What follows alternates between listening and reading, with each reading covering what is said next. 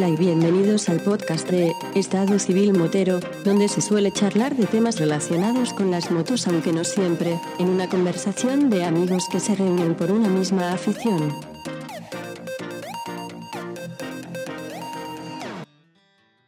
¿Qué pasa, chaval? Buenas noches, compañero. ¿Qué tal? ¿Cómo te va?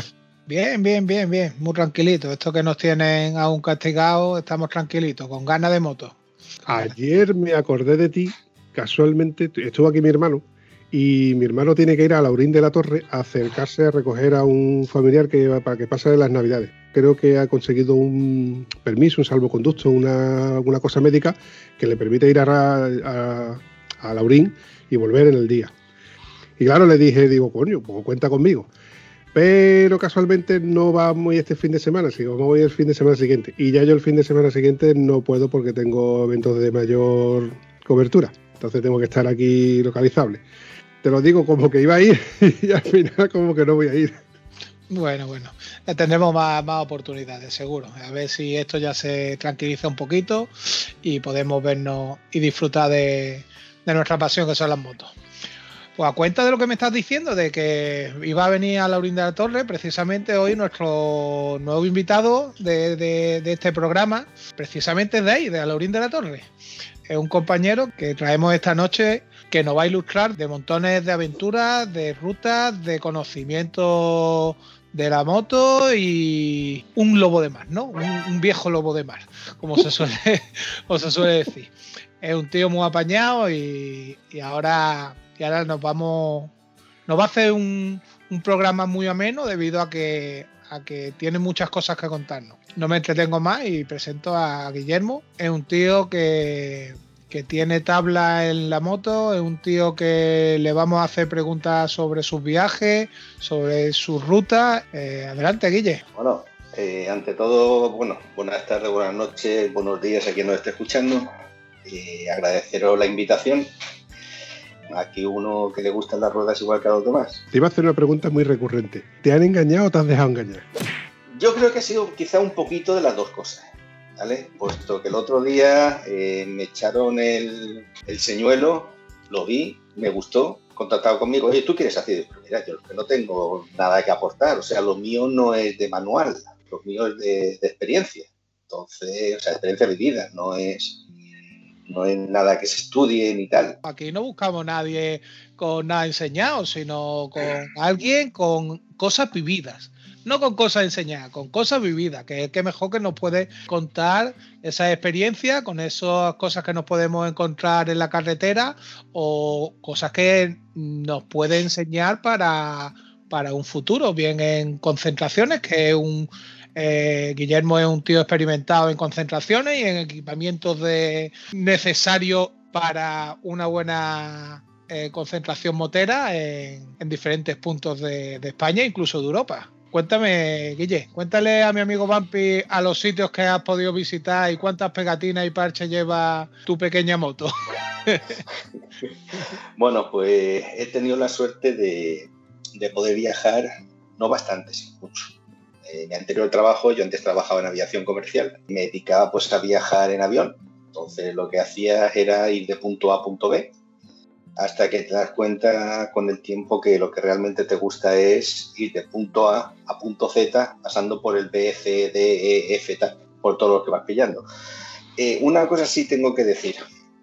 Eh, yo a lo mejor voy un poco a contrarreloj de lo que suelen hacer los demás. Todo el mundo cuando sale, sale con un plan de ruta planificado, horas, paradas, eh, donde pernotas y tal. Yo no. Yo salgo y que, eso sí, la condición es que hay que parar antes de que se ponga el sol. Entonces, que llegamos a Cuenca, que ha dado la casualidad que subiendo para arriba hemos visto algo que valía la pena ver y tal, y hemos llegado a la zona de Toledo, pues nos quedamos en Toledo. Para mí es vivir más así. O sea, tú ya salir con un, con un plan programado, en el cual tú ya sabes dónde vas a estar el tercer día y lo que vas a ver, eso es algo que no va conmigo. Eh, he podido viajar pues, por toda Europa, o sea, me queda únicamente tocar el punto cardinal más al este.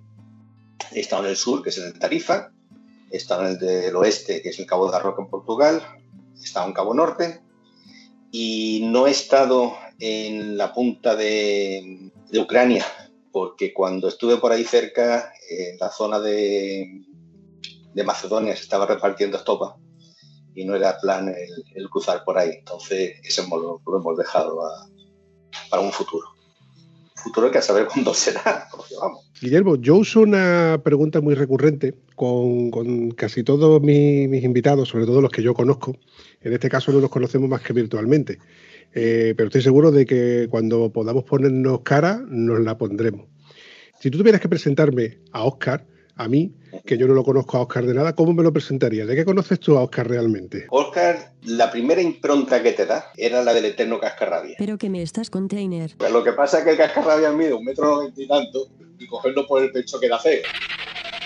Eh, yo lo conocí a él que he tocado bastantes palos en esta, en esta vida. O sea, digo, yo empecé en aviación comercial, estuve casi 20 años en aviación comercial, eh, empezaron las compañías de bajo coste y la aviación se fue al garete, monté una empresa Reforma, me fue muy bien, hasta que empezó la crisis.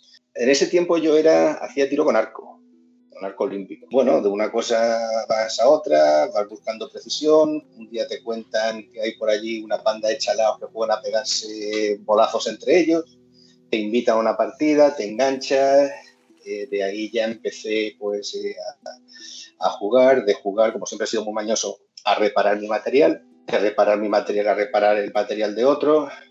Es una cosa que estaba en el limbo, hablar con la Guardia Civil, hablar con la intervención de armas, eh, me hicieron armero, o tengo la relación con la Guardia Civil de armero de todo este topólvora. De ahí pasas a organizar eventos, hasta que ya con el tema de, atentados y tal, de armas ya se pone muy delicado. Guardia Civil cada dos por tres, que si visitas, que si revisiones y tal, y digo un día, digo, hasta que llego. Vuelvo al mundo de la moto, de hecho la moto estuvo cerca de un, año y pico parada, yo trabajaba en Sudán en mi casa, y me dije, pues hay que montar en moto.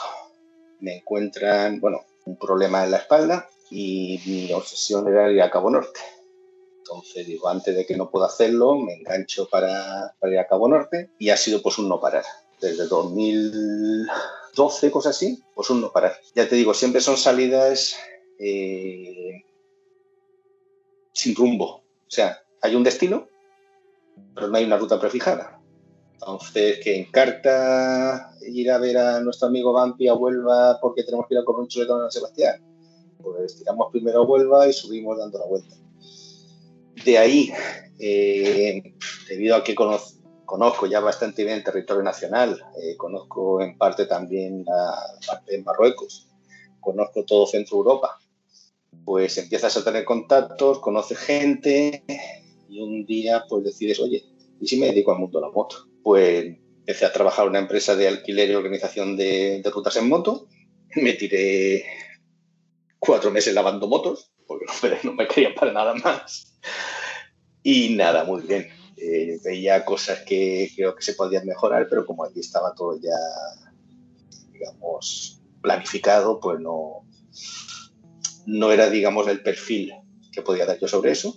Sí he conseguido cumplir mi sueño, que ha sido llevarme a, dos grupos, pues un grupo de alemanes dando la vuelta por toda Andalucía, enseñarles pues, lo que es Andalucía, pero no, no la Andalucía comercial, sino la Andalucía nuestra Andalucía es donde va la gente de aquí, no a comer a restaurantes de, alto copete en el cual eh, todos los platos son internacionales, sino donde comes de pie en una cantina donde los langostinos te los ponen en, un platito y te manchan los dedos. Eso es así, compadre. Eso sigue siendo así. He trabajado también en un concesionario de, motos.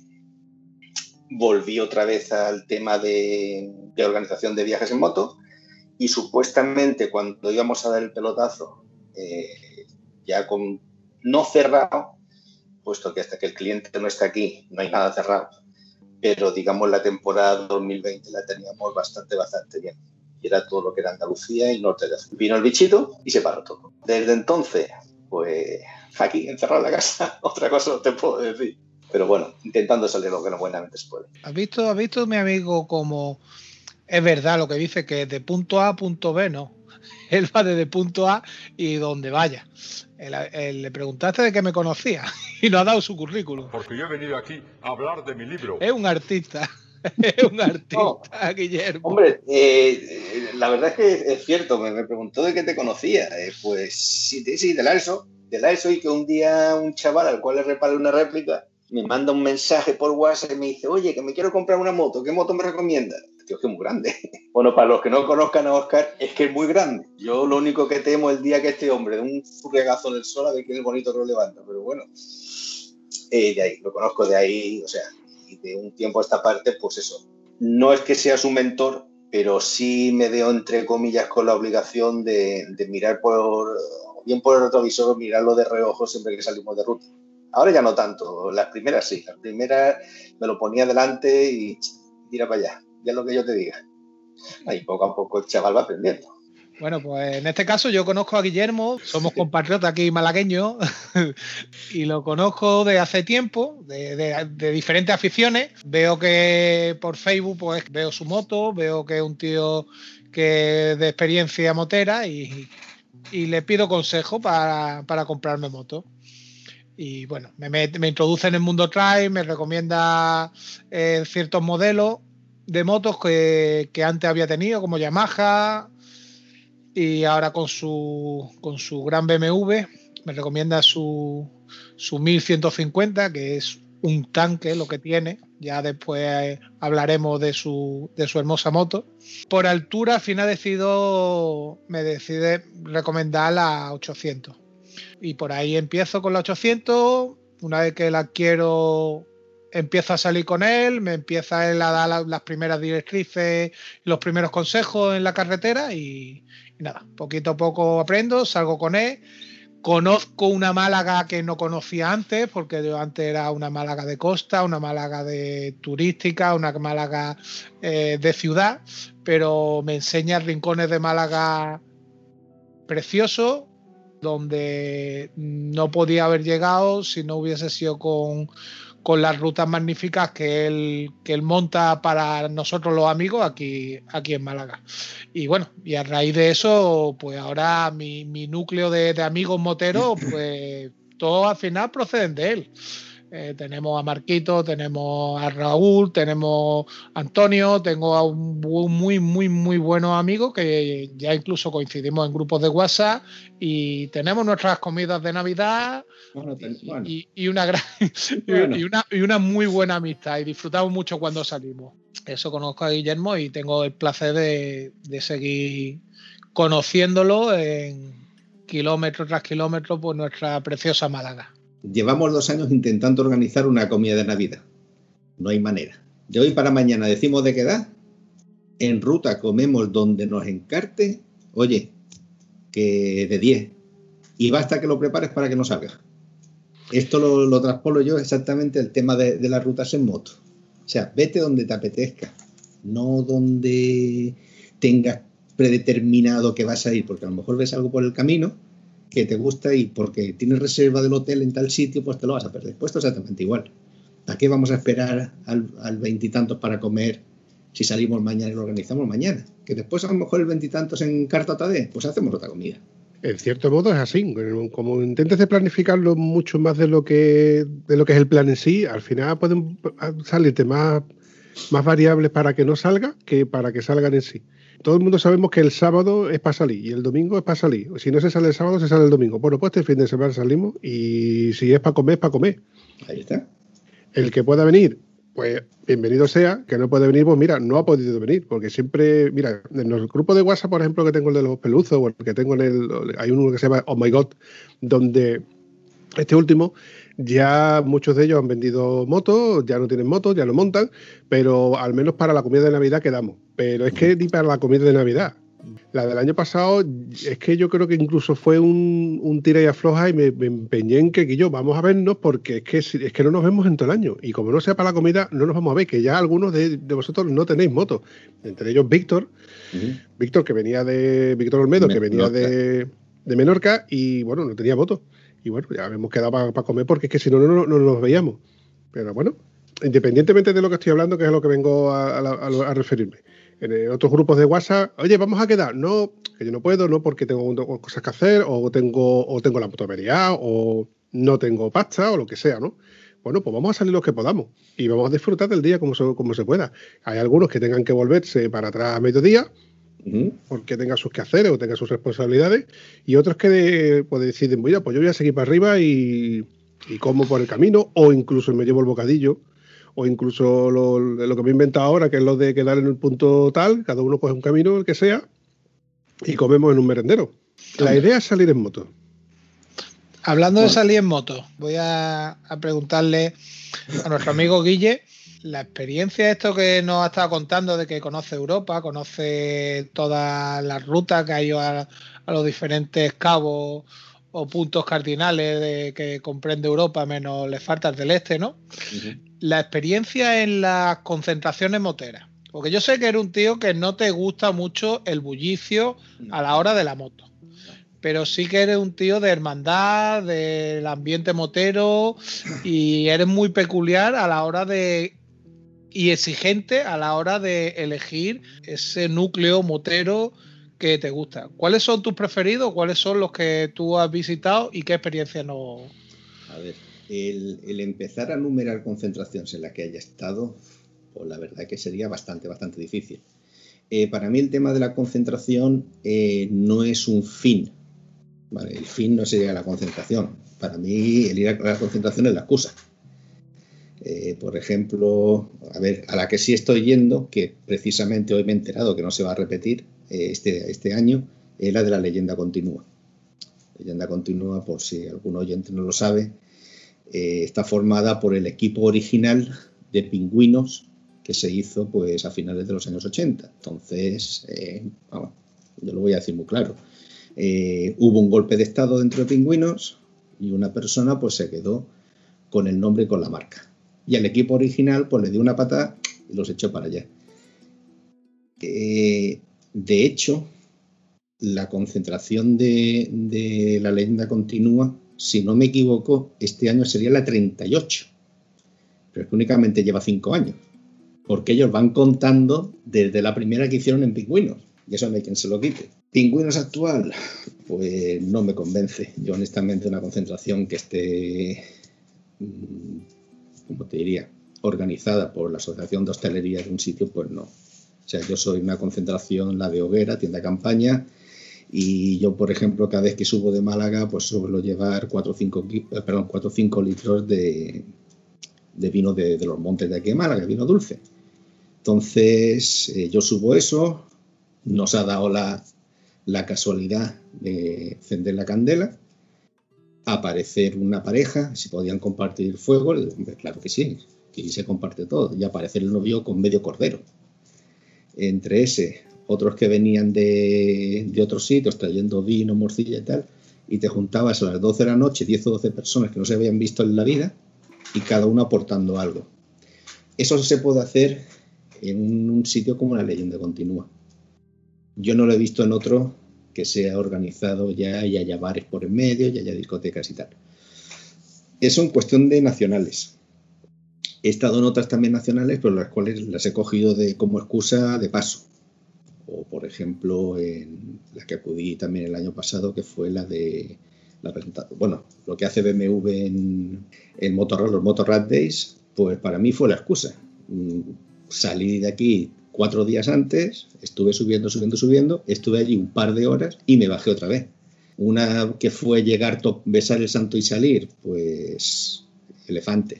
En el 60 aniversario de Elefantes, subí solo, me fui para arriba. Eh, había conocido a una gente a través del grupo, coincidí con dos de ellos en, en Stuttgart. Fui con ellos hasta por donde se hacía. De ahí nos juntamos unos pocos de españoles, fue llegar a la concentración a ver un cenagal y ya te puedo decir que la concentración estuve pues 3-4 horas. Tuve 4 días para subir, 3 o 4 horas allí y 3 días para bajar. O sea, es para mí es la excusa. Lo bueno, pues que el rato que echas, como por ejemplo con, esta gente que te comento de, de, de Elefante, pues hemos seguido o seguimos teniendo contacto a través de, del WhatsApp cuando en Carta, por ejemplo, en Cantalejo quedamos, eh, yo he tenido la suerte de poder perimetrar España haciendo los cabos y pues mira, eh, me he llegado en Huelva contacté con el amigo este, te tomas una cerveza con él, sigues para arriba, ves a uno, ves a otro y vas dando repaso. Y la verdad que es, es una, una relación bonita porque sin conocernos apenas, pero seguimos teniendo contacto. Eso es lo bueno que tienen las concentraciones, que conoces gente. Pero como concentración en sí de llegar y tirarte allí X días y tal, eso no, no va conmigo. Para mí la concentración es la excusa.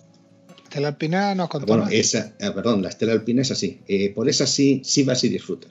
Para empezar, la Estela Alpina, eh, para quien no lo conozca, se hace en el paso, bueno, justo abajo el paso del Sommelier, que es el paso más alto de Europa, no, uh, pero más alto, o sea, se supone que el, el, paso más alto de Europa asfaltado es Estelvio y el paso más alto de Europa es el, paso del Sommelier. Abajo hay un valle que es el refugio Scarfiotti, en el cual no hay nada. O sea, allí hay un refugio, que es un chale grande, en el cual hay una barra y cuatro bancos. Dentro pueden caber 20 personas y arriba puede haber 20 camas. Pero es que alrededor no hay absolutamente nada. O sea, el agua, lo que tú vayas a beber te lo tienes que subir, lo que tú vayas a comer te lo tienes que subir, todo. Por no haber, no hay ni organización. Y da la casualidad que la concentración, donde yo he estado, en el cual, sin haber concentración, eh, perdón, sin haber um, organización, es donde más organizados estábamos todos. Porque allí en el momento que veías que alguien se metía hacia donde no debía y empezabas a darle voces que no se metiera porque es un, es un prado de, de, alta montaña y hay como unos surcos que como metan la moto dentro no la sacas. Bueno, pues cuando la gente veía que alguno tiraba para allá, automáticamente ya se levantaba de las tiendas y iba para sacarlo. O sea, el otro aún no se había caído y ya iba gente para sacarlo.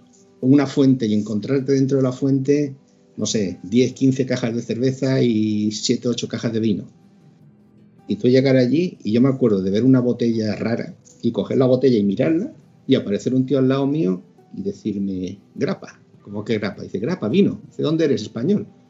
Dice, ah, es que nunca había visto esta botella. Digo, ¿es tuya? Dice, sí. Dice, no, ahora es tuya. ¿Cómo? Dice, no, te la regalo. Coño, automáticamente te vas a la tienda de campaña y le traes dos botes, eh, perdón, le, le dos litros de vino de Málaga.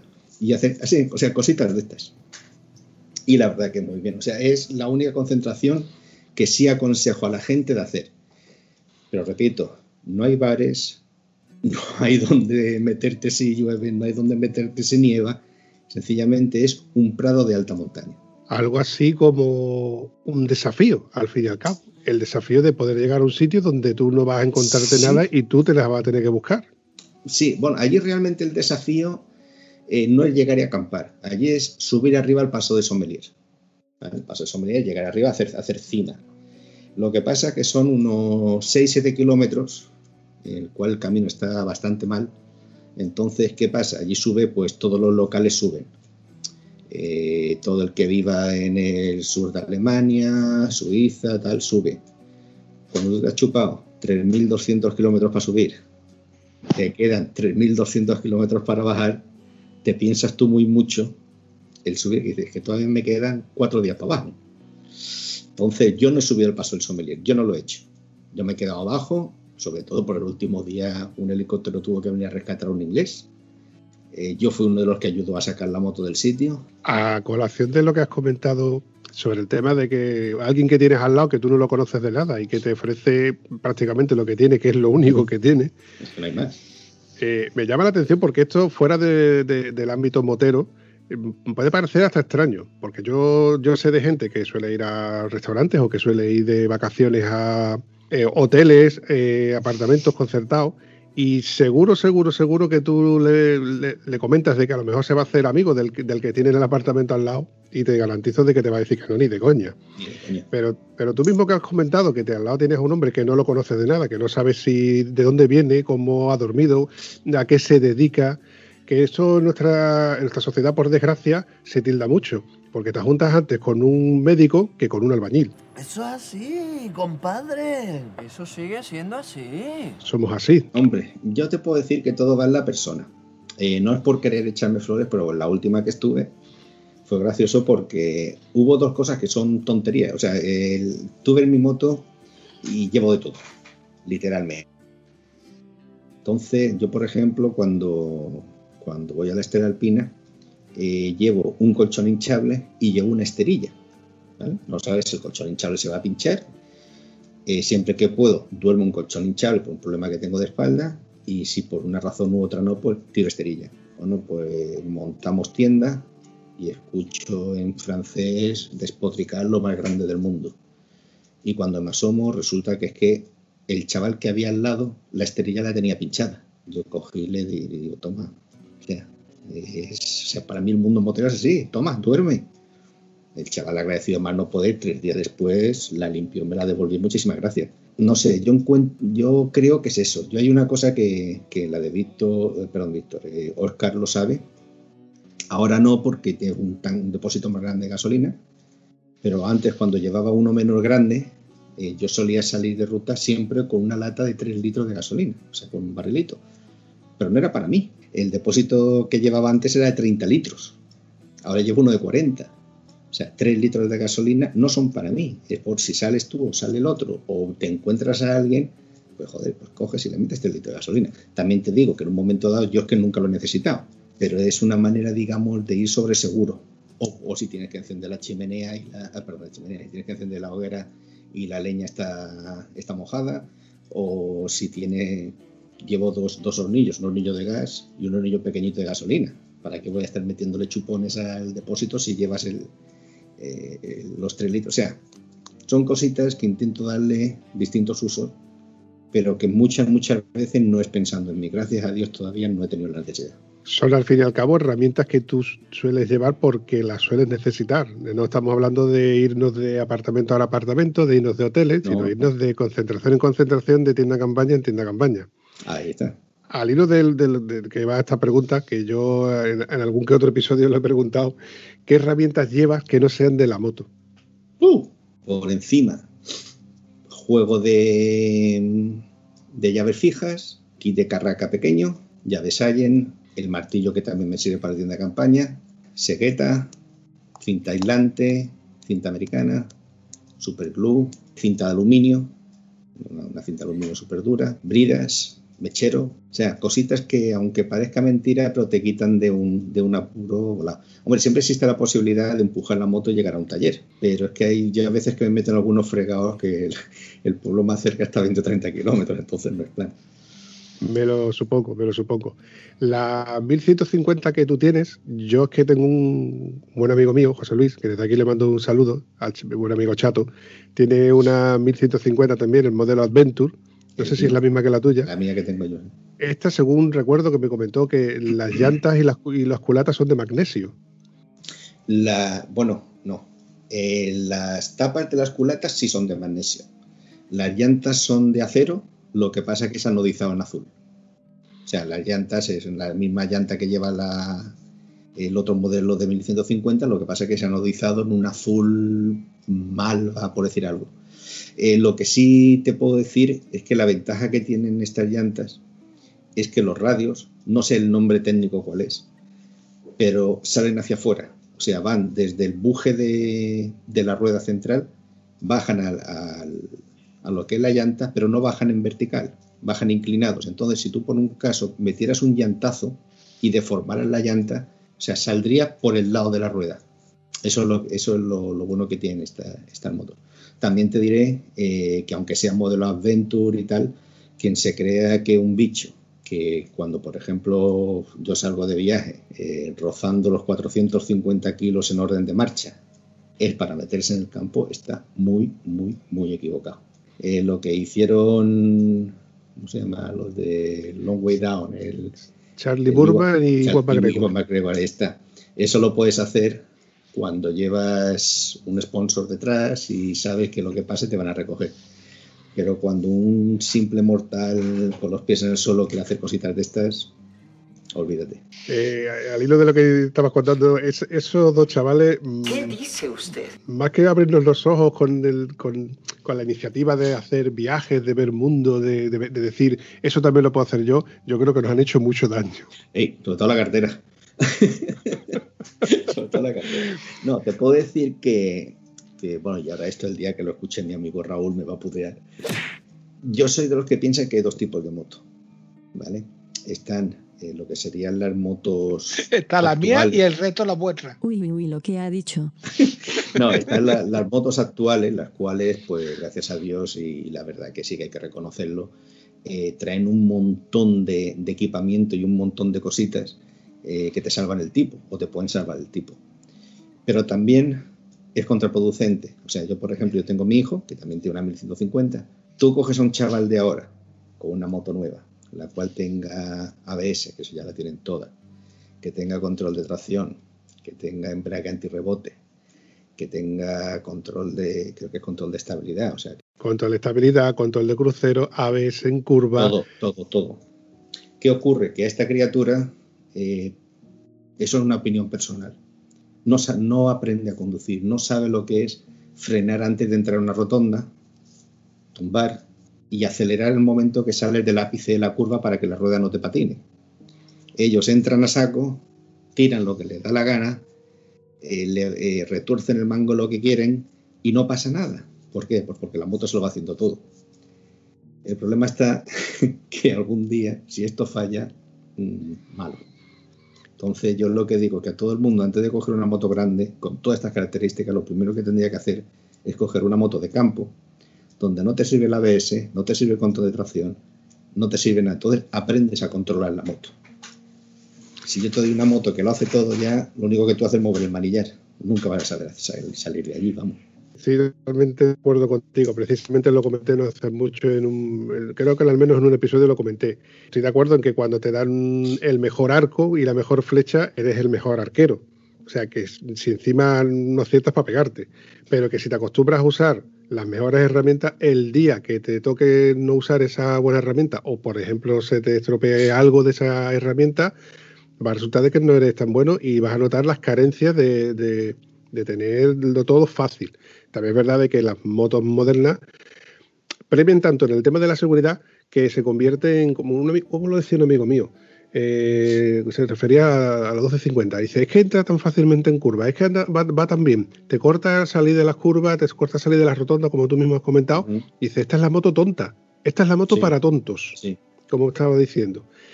De hecho, mm, Víctor, yo recuerdo Víctor, cuando se compró la, la, la 1200 Adventure, volaba con la moto. Volaba, básicamente. Y a mí me costaba con- con ponerme, a, poner- ponerme a su altura. Yo le decía, Víctor, ¿no crees que vas demasiado deprisa con tu moto? dice, no, no, si es que la moto va, la moto va sola, si yo no estoy haciendo nada. La moto, es que la moto va, comparada con la 800 que él, que él tuvo antes, la 30 Ujú. aniversario, él no notaba ni siquiera de que, la- el que él fuera más rápido de lo que yo estaba acostumbrado a verlo ir con la Ujú. 800. Y claro, es que una moto que va muy bien, que entra muy bien, que acelera muy bien, que frena mucho, que te da mucha confianza, pero no por ello estoy diciendo de que sea mala moto, al contrario. No, no, sí. si es lo que estamos. Si el tema de, de seguridad, por eso te digo que gracias a ello, pues, oye, pues los países se han quedado pequeños, las cosas como son. Eh, yo no sé, bueno, Víctor, eh, perdón, Víctor, Oscar no, porque la verdad que es más joven, pero eh, yo era de los que salía antes con moto y tenías que llevar el juego de bujías y tenías que llevar el cepillito de dientes y tenías que llevar eh, la lija para limpiar las bujías, pues si, se te, se te engrasaban. O sea, cosas como son, y te manchaban las manos, pero no sé, era otra manera de salir en moto. Yo, yo, yo guardo este, esta conversación, este trozo de, de- de- de este programa para invitar a, a la otra parte, ¿vale? Aquí estáis defendiendo lo clásico, lo, no sé, un poco más, lo primitivo, ¡Zas en toda la boca! Eh, el, el Uy, lo que ha dicho. Uy, lo que ha dicho. primitivo. Bueno, no, lo- eh, el- el- la mano del motero, ¿no? Eh, pero si un día tenemos po- oportunidad, me gustaría invitar a otro amigo, a Raúl, y que nos dé su punto de vista cómo él defiende la electrónica. Cómo defiende la electrónica y como también su punto de vista es bastante interesante cómo, cómo te lo va a explicar y también de bastante tomar en cuenta. Yo, yo soy 50-50, ¿vale? Yo primero que estoy aprendiendo, sigo diciendo que estoy aprendiendo, yo soy un pipiolo en esto de las motos, pero, pero bueno, es importante, sobre todo en la seguridad y, en- el manejo de, la misma. Yo te puedo decir que hace dos, ayer, ayer estaba yo acordándome de donde, donde Cristo le perdió el quinto clavo. En casa tenemos dos coches. Bueno, pues el nuevo, supuestamente un Yeti, eh, mi hijo lo coge el otro día y se le enciende un- una lucecita naranja del motor. Fallo. Coges el manual, empiezas a mirar y te decía que era eh, la válvula de gases que no leía bien. Historias.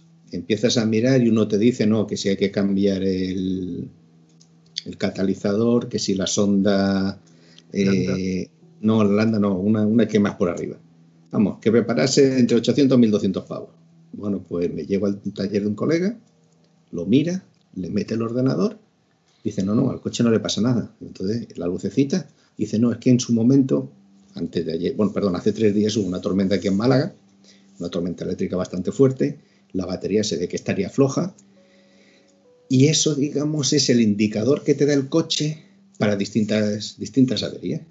Y da la casualidad que la batería floja también es ese. Pero te lo deja encendido para recordarte que la batería ha estado floja, la cual tú no te das cuenta hasta que no pasas por el concesionario, aflojas para que te digan a qué corresponde el código.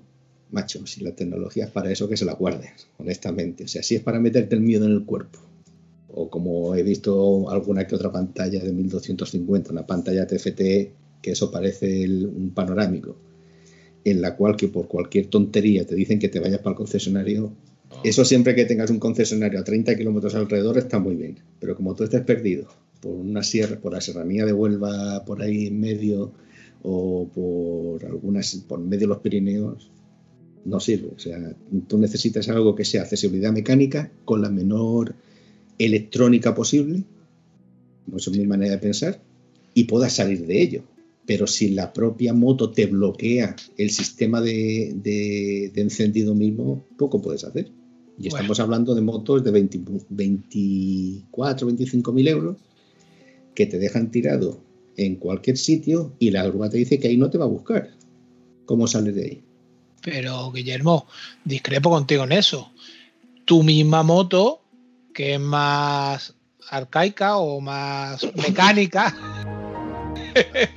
Zasca. Porque mide dos metros, macho, que si no. No veas no vea los de tu grupo de WhatsApp 1150 cuando me enganchen entre todos. ¿eh? Oh, Bueno, no, pero mm, una moto que, que tiene menos, dispone de menos electrónica, no insta a que no se vaya a averiar. Y si tiene no, una avería, sí, también vas a tener que ir, Sí, recurrir al final sí, a una pero- grúa.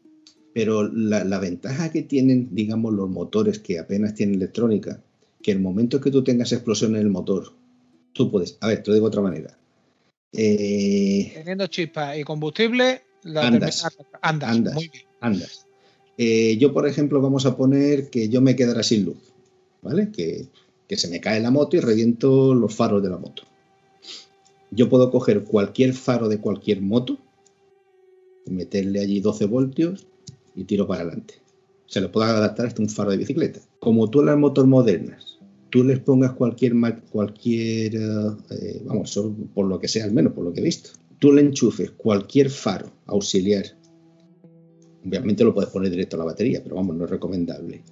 O cualquier otro accesorio, automáticamente te para la moto. Pero El igual que Cambus te dice que, que eso no va con.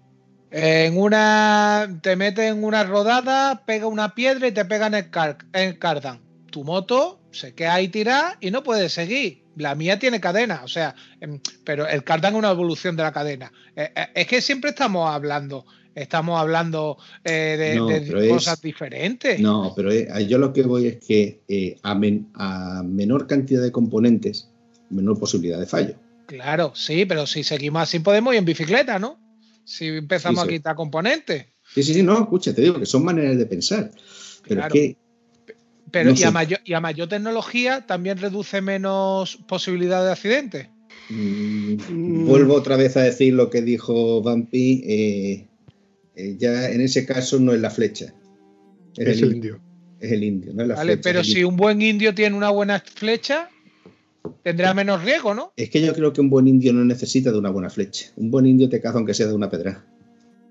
Bueno, vale, pero, o sea, puede- tú sabes pero puede- cómo- pero puede disfrutar de una buena flecha.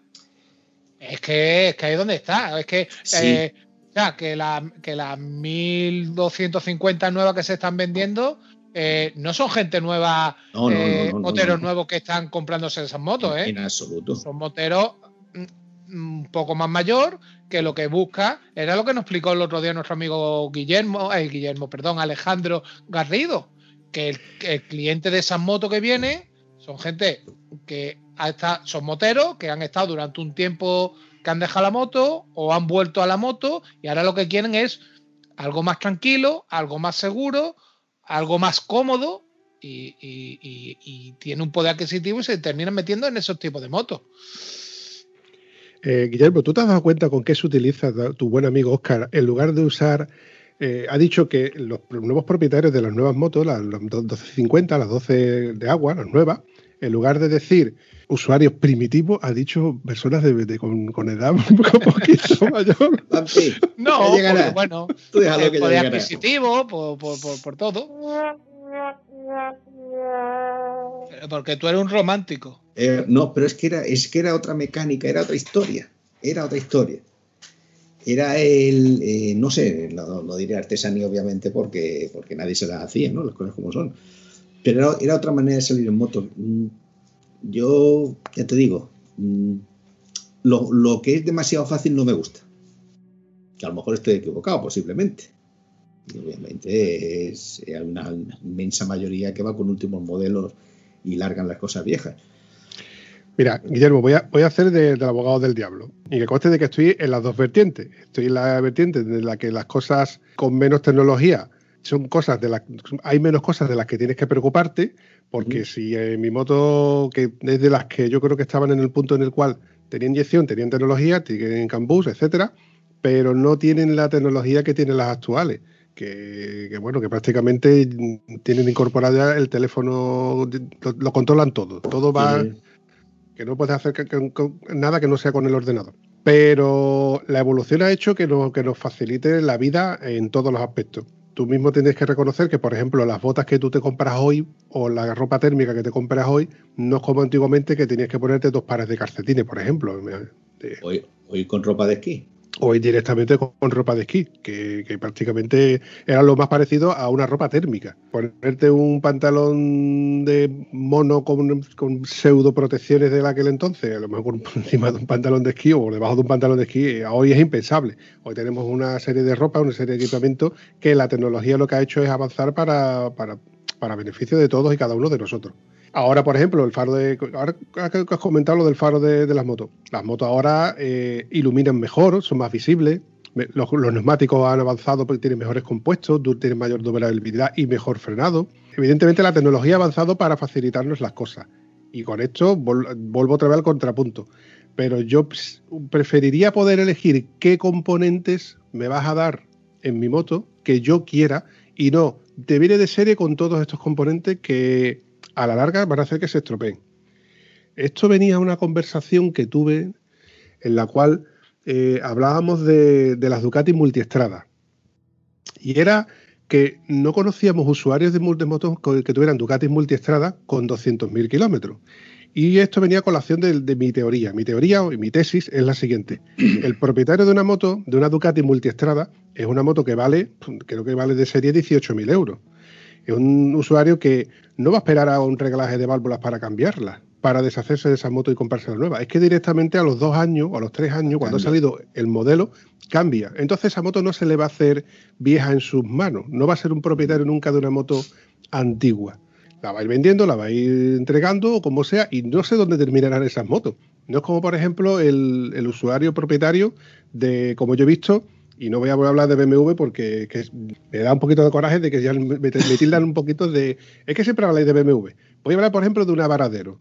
O te voy a hablar de una Honda Transal. He visto Honda Transal antigua y están andando por ahí. Y son propietarios y usuarios de motos con cero tecnología y motos muy, muy, muy, muy bien conservadas. Pero motos de las actuales, ¿cuántas vamos a ver con tecnología actual y con grandes kilometradas? No, mira, eh, por suerte, eh, durante un tiempo, durante un año he trabajado en concesionarios, no voy a decir marca. Lo que dices es, es la verdad más grande que, pueda haber. O sea, de las motos actuales, nadie va a mantener esa moto. Eh, te puedo decir que el tiempo que yo estuve vendiendo motos, por decirlo tal cual, un 85 90% se acogían a un plan de pago, el cual eh, tú das una entrada, vas pagando unas cuotas y al segundo, eh, perdón, y a los 18 meses, al tercer año, si no mal recuerdo, eh, sencillamente tú tenías tres opciones. si te quedas la moto, me tienes que pagar el resto de la moto. Si no quieres la moto, me la devuelves y dejas de pagar. Y después otra que era modelo nuevo, yo te valoraba la moto por una cantidad mínima, la cual ya habíamos acordado. Yo me quedaba con tu moto y tú te llevabas el modelo nuevo. Me parece a mí que todo el mundo lo hizo así. O sea, eh, yo estuve trabajando en concesionario durante un año. Daría la casualidad que, no sé, tres, cuatro, cinco eh, que se habían comprado motos anteriormente, pues venían a cambiarla y los que la compraban lo hacían tal cual. Si tú tienes ya que por ley la fábrica te da dos años de garantía, en el momento que yo estaba trabajando ahí, eh, salía una extensión de garantía que tú podías contratar, me parece a mí que era hasta tres años más. Tú te desentendías de la moto. Entonces, ¿qué ocurre? Si la moto le pasa algo, el cliente no, no se va a tener que preocupar, el cliente no se va a tener que, manchar las manos. O sea, las cosas como son. Antes te comprabas una moto y era para ti para siempre. O sea, si la querías largar, la largabas, pero nadie te la compraba a cambio de otra más nueva. ¿Y qué pasa? Pues obviamente, pues eh, por desgracia hemos entrado, bueno, por desgracia, digo, según mi, manera de ver la vida, hemos entrado en una, en una dinámica en la cual todo tiene que ser lo último, lo más nuevo, tal, que no quiere decir que sea mejor. Tal cual, o sea, no quiere decir que sea mejor. Si estoy de acuerdo contigo en que la tecnología está muy bien por lo que has dicho, de neumáticos, luces, tal, tal, tal. Pero para mí, por ejemplo, que una bomba de gasolina no se puede reparar, eso es una patada en los huevos, perdón. Antes tú cogías, se te rompía cualquier, pie, cualquier cosa, tú la cogías, la desarmabas, le cambiabas el componente que se te había roto y lo volvías a montar. Eh, a día de hoy cualquier pieza vale una pasta, pero es que no se pueden desmontar, no los puedes arreglar. Tienes que comprar un pack entero. O sea, eh, por ejemplo, eh, eso ya, incluso en mi moto ya hay cosas así. en mi moto se me fue la, tórica de la bomba de freno delantera y no te venden la tórica que vale 5 céntimos. Venden el juego de bombín entero. En bolo, muelle. Pues entonces son cosas que dices, bueno, ¿por qué? Eh, tú has hablado de accesorios. Tú te compras una moto y si, por ejemplo, pues quieres eh, regulación, perdón, amortiguación con regulación ajustable y la pantalla alta, solo quieres eso, te dicen, no, es que el pack de amortiguación es el pack de amortiguación con eh, que diría yo, con el kit de arrastre no sé qué, y lo otro de la cúpula, pues viene con unos deflectores, unos paramanos y tal, y te tienen que gastar 700 pavos para comprarte dos componentes. Pero esto es el mercado, ¿no? Eh, Pero, y no, es, y no es el mercado de la moto, es en lo que, en la inercia que este, que, que, que este mundo ha cogido en todo en, tanto en un móvil, en una televisión, en el coche, en la moto y, hasta en la bicicleta. Porque... Sí, pero eh, perdóname, eh, perdóname, ¿sabe cuál es la moto que está teniendo mucho, mucho, mucho auge ahora? Bueno, ahora, de un tiempo a esta parte, es la T7 de Yamaha. Y es sencillamente porque han dado un paso atrás. O sea, eh, no sé si habéis visto alguna T7, el cuadro es nada, o sea, eso tiene un odómetro, un cuenta kilómetros, han vuelto atrás. O sea, eh, en vez de, hacer, por ejemplo, de multistrada, que eso tiene de todo, no, han dado un paso atrás, han ido a lo más básico. Guille, me, está, me estás comparando una T7 con una multistrada ahora mismo o con una. Eh, estamos hablando de gamas diferentes, totalmente diferentes. Eh, una T7 es una moto bastante más ligera, a lo mejor no es tan viajera, es una moto bastante, bastante económica a comparación con los otros modelos que estamos hablando y bueno, es otro sector mm, diferente.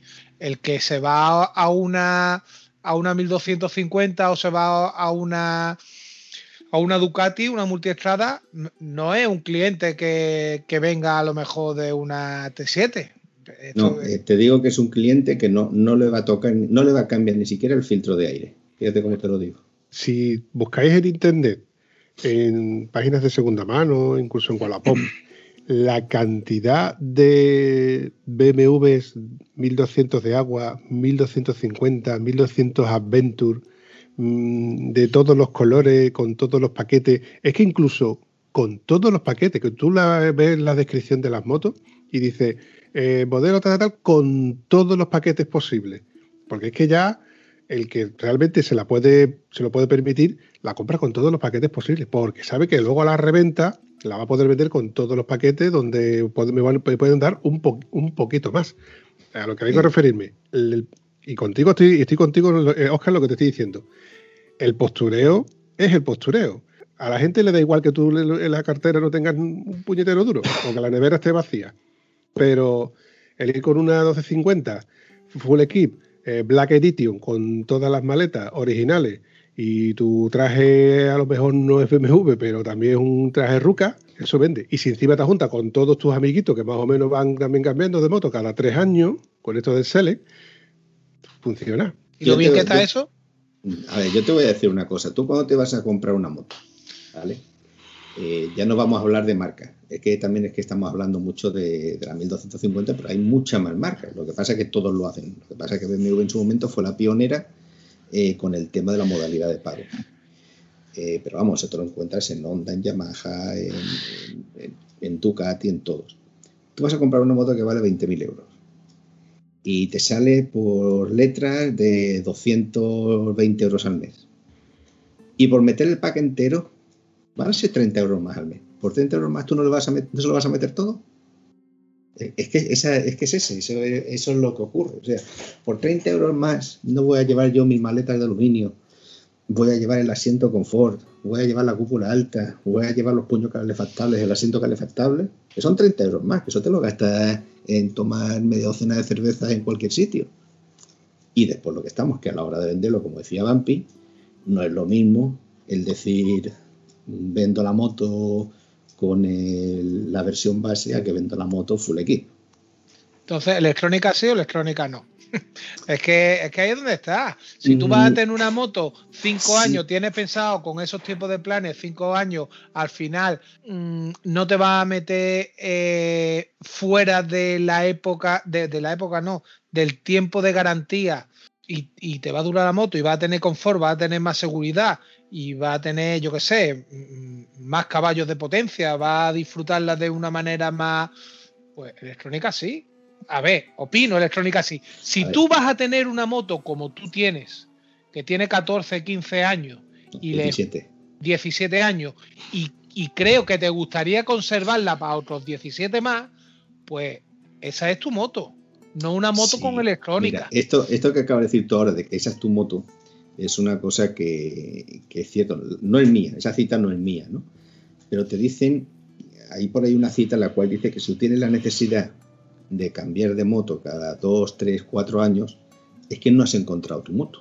El momento que tú te compras una moto y no tienes necesidad de cambiarla, es que tu moto te ha encontrado a ti. Eh, yo te puedo decir, mi moto anterior fue una Super Teneré, la 750, la tuve durante 10 años y cambiarla fue cambiarla por capricho, no fue sea, no fue por nada raro, sino sencillamente porque cada vez hacía rutas más largas, solía ir bastante cargado, algunas veces me llevaba a mi hermano de paquete, y la Super TD, siendo una gran moto, tanto en tamaño como en motor, el problema que tenía era que el chasis era muy enderezo. Tú te metías en una curva ciento y poco cargado y eso se meneaba hasta decir basta.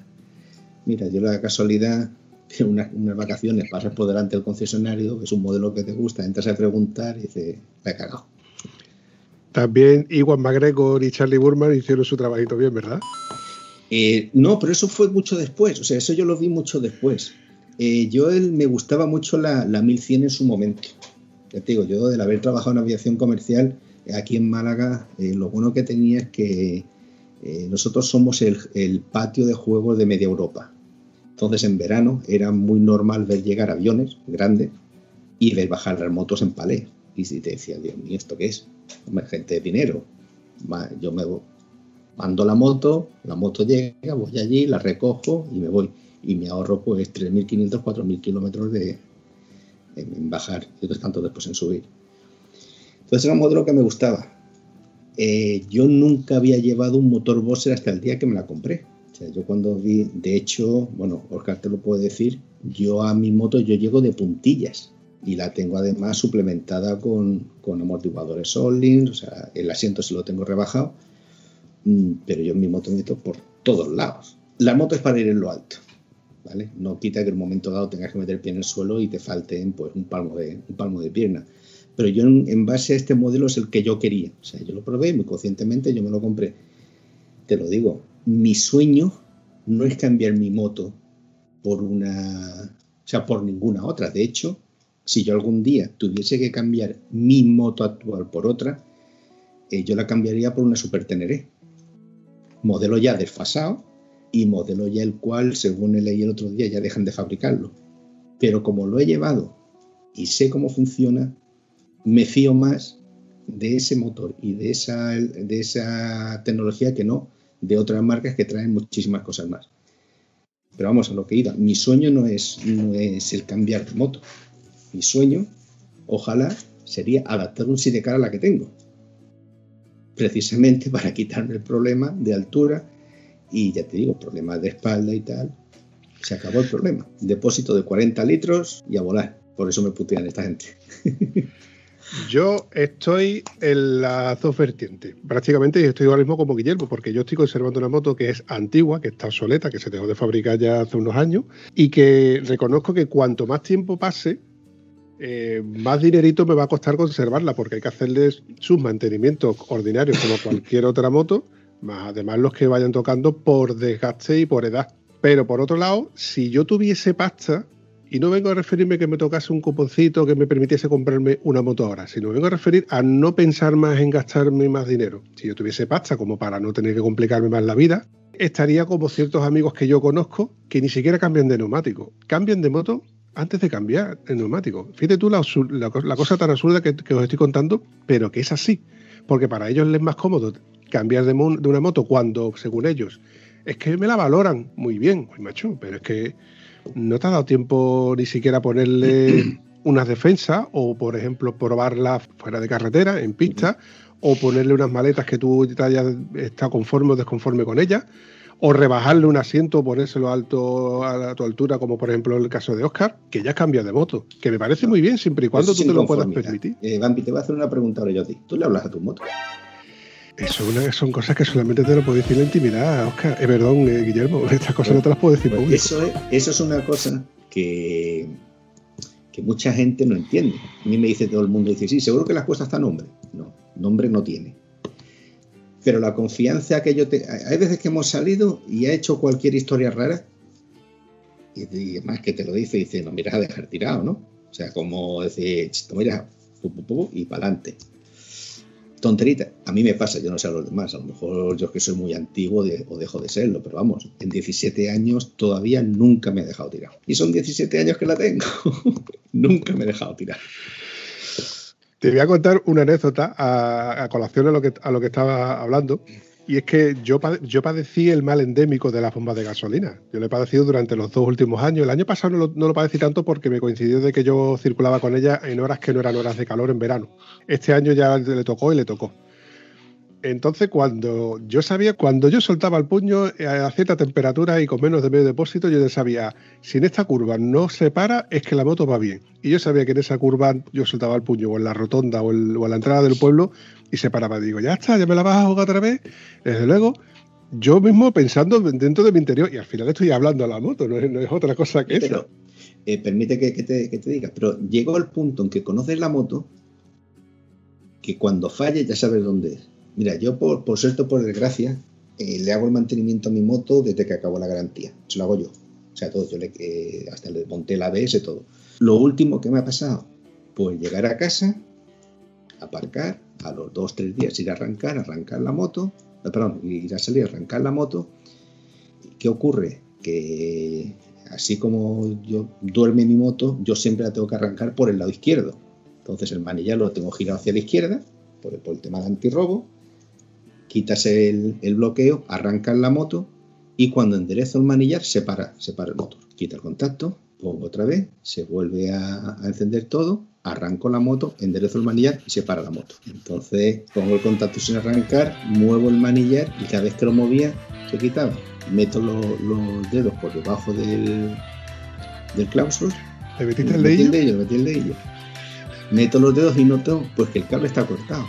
Pues sencillamente me entretuve un rato, cojo, corto los cables, sueldo con estaño y hasta el día de hoy. Hazlo tú en una, en una de las que llamase multiestrada, 1250, claro. Claro, claro, pero lo que hemos dicho antes, que una multiestrada o una 1250 con 17 años lo han cambiado ya. No, eh, no, es que esa moto ya no existe. Es que esa moto ya no existe ni en el del Guace. Por eso, por eso te digo, que no llega a lo mejor esa moto no, no, a... llega, no llega. Eh, el otro día lo comenté yo con, con un amigo y es, y es, a colación de, de, todo esto. Es que te, coincidió de que mirábamos por internet y decía que yo es que hay una cantidad de, de, de porque vimos BMW solamente. BMW ya no es la reina en ventas en el sector trail. La 1250 está muy alta también. Perdón, la 1290 de KTM se está poniendo muy, muy mucho las pilas. Eh, KTM ha sacado ahora una 790, una 890, perdón. Está sacando unos modelos rally, está sacando unos modelos que son imbatibles y BMW se está quedando atrás. Entonces, BMW ahora tiene una cantidad de motos de segunda mano de gente que se las está, que las está alargando y que está intentando recuperar ese dinero o un poquito más con el Select para poder comprarse otras motos que si no consiguen venderla de segunda mano las tienen que entregar sí o sí. Entonces, hay tal cantidad de motos de segunda mano en el mercado que yo no sé dónde van a ir a parar cuando pasen tres años más o seis años más. Cosa que les va a llegar a pasar a KTM o les va a pasar a Ducati o les pasará. Yo creo que Yamaha y a Honda no les va a pasar porque no tienen tanta, tanto cupo de venta, ni tienen un sistema que, que, que sea tan fácil vender una moto mm, a un precio de mercado tan alto. El que tiene pasta dice, ¿por qué voy a tener una BMW que es la que tienen todos los tiesos? Me compro una Ducati. Mm, yo, pues, mira, eh, tengo dos, dos, cosas que comentarte.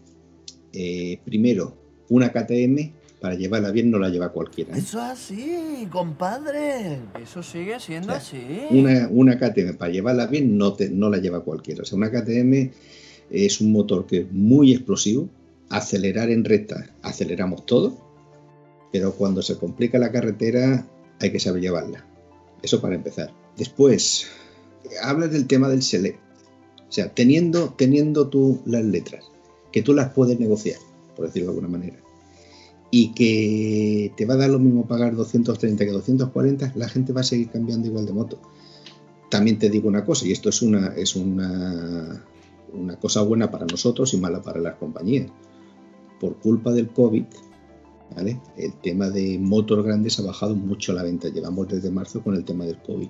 Supuestamente ahora en este mes de diciembre entra la nueva normativa euro. De hecho, si os fijáis, ahora hay un montón de promociones tanto de coches como de motos, porque todo lo que no se ha vendido desde marzo para acá, si no lo venden antes de que acabe el año y entre la normativa, ya no lo pueden vender. No sé si me explico. O sea, ahora hay unas rebajas en motos y que son brutales entre descuentos, entre aportaciones de, de accesorios y tal, cosa que no había antes. Y no es porque ellos te quieran más o que te entiendan que hay en crisis, ¿no? sino sencillamente pues porque entra la normativa euro no sé si vaya por la 5 o la 6, no sé cuál es. Y las que no vendan en 2020 no las pueden vender en 2021. Las cosas como son. Pero no las pueden vender en Europa, ¿no? Bueno, es que en Estados Unidos son peor. En Estados Unidos la normativa anti, antipolución es mucho peor que aquí, que la van a vender en África. América o en Asia o en donde sea. Pero es que el COVID es a nivel mundial, a ver si, a ver si me explico. Sí, sí, pero, es... no, no, pero estamos hablando, el problema no es por el COVID, el problema es por el... Por la, no, venta. El, sí, sí, pero el, lo que la crisis que hay aquí monetaria es la misma que hay en Asia o la misma que hay sí, en Australia. Sí, no, no, no, no. Pero a lo que me refiero, el problema es el, el Euro 5 o el Euro 6, por donde vaya, uh -huh. y, y que si no se venden ya se las comen con papa. Bueno, pero si no se venden aquí se venderán en otro lado. Es lo que digo yo. Y te ten en cuenta que la producción que tú haces, tú haces X modelos para cada sitio. O sea, la reconversión de esos modelos, ¿cuál va a ser? Bueno, yo te puedo decir a ti que en Estados Unidos, por ejemplo, son bastante más estrictos que aquí en el tema de antipolución. De hecho, bueno, basta ver el tema de, de los motores diésel y tal, todo ha salido desde allí. Y después ha venido aquí. No sé, el tema de la, bueno, el tema de la moto, el tema de la economía en general, entiendo que va a estar bastante fastidiada. De hecho, también pienso que el tema de, de, la moto, tal como lo conocemos, va a cambiar también bastante. Vamos a pasar más a vehículos utilitarios que no tanto de ocio como hemos tenido hasta ahora. Yo creo que esto daría para otro podcast y de todas formas es, es un tema que está, precisamente estamos en, en, el punto en el cual, como dice un amigo, un amigo mío, ver veremos. Una cosa sí voy a decir, chavales, nos hemos pasado de la hora. Sí, sí, sí, sí. Hemos hablar. Esa corta. Sí, 12.27. Yo llevo un rato viéndolo. En fin, chavales, pues para ir recortando esto, yo tengo una pequeña consultita que hacerte, como ya te he comentado, lo de la herramienta. Y yo sé que hay una pregunta que suelo hacerle que al, al personal, que es que cinco motos tendrías en el garaje, pero doy por hecho de que ya este tema lo hemos tocado.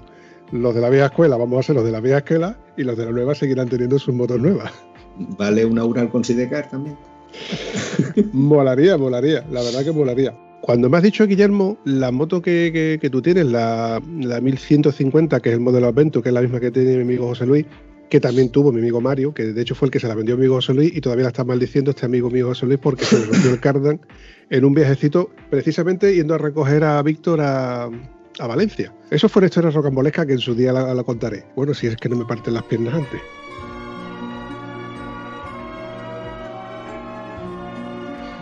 ¿Cuántos kilómetros tiene tu, tu moto, No. Guillermo? Mi moto no tiene muchos kilómetros para lo que es. Mi moto está ahora en 150.000.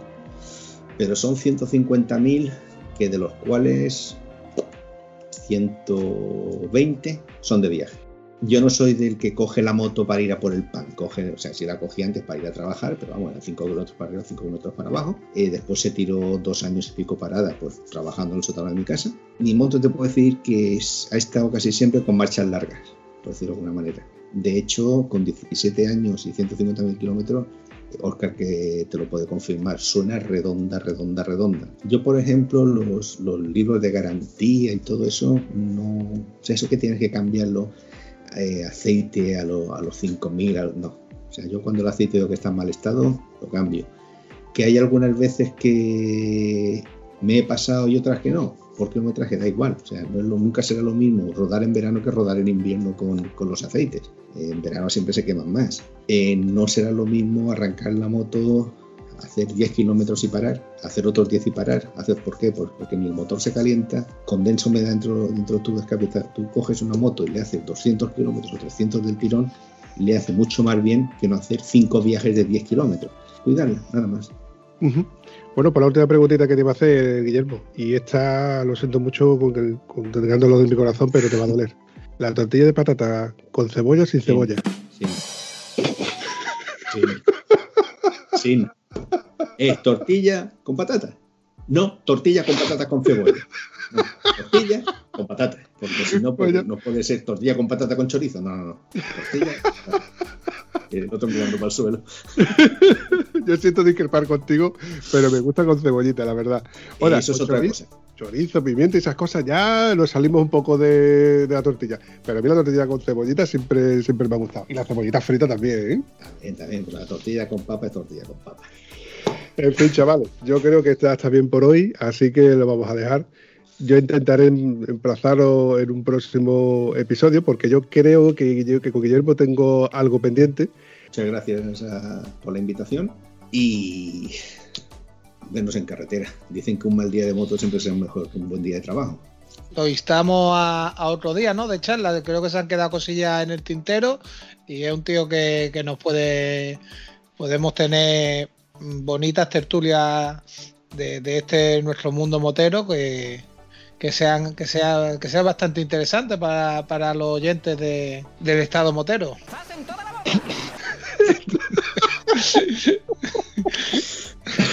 ¿Cómo se llama, coño? El puto nombre de los cojones. Manda narices. ¿Cómo es el estado motero este? Estado civil motero, te voy a Estado civil motero, el civil de los cojones. Es que, es que sale el civil saco por pata. Hay que ver. Hay que ver. Te lo voy a poner por escrito para que no se te es- olvide. El icono aquí, en grande tuyo, Pero vamos, Bueno. Oscar, ¿tú cuántas llevas ya? aquí con él. Sí. Pues esta es la cuarta, ¿no? O la tercera. ¿Y todavía no te has aprendido el nombre? Para que tú veas. Te van a caer por todos lados. Eh, bueno, lo dicho familia, que muchísimas gracias por la invitación, que el mundo motero pues que no cambie. Gracias a ti por haber aceptado la invitación y haber echado este ratito de charla, que yo estoy seguro de que volveremos a repetir. Y en cuanto a ti, Oscar, ya te pasaré la factura. bueno, espero que no tardemos mucho en echar otro ratito de charla. Y espero que les guste esto a tus oyentes. Sí, seguro que sí. Un abrazo, chavales. Un abrazo. Buenas noches.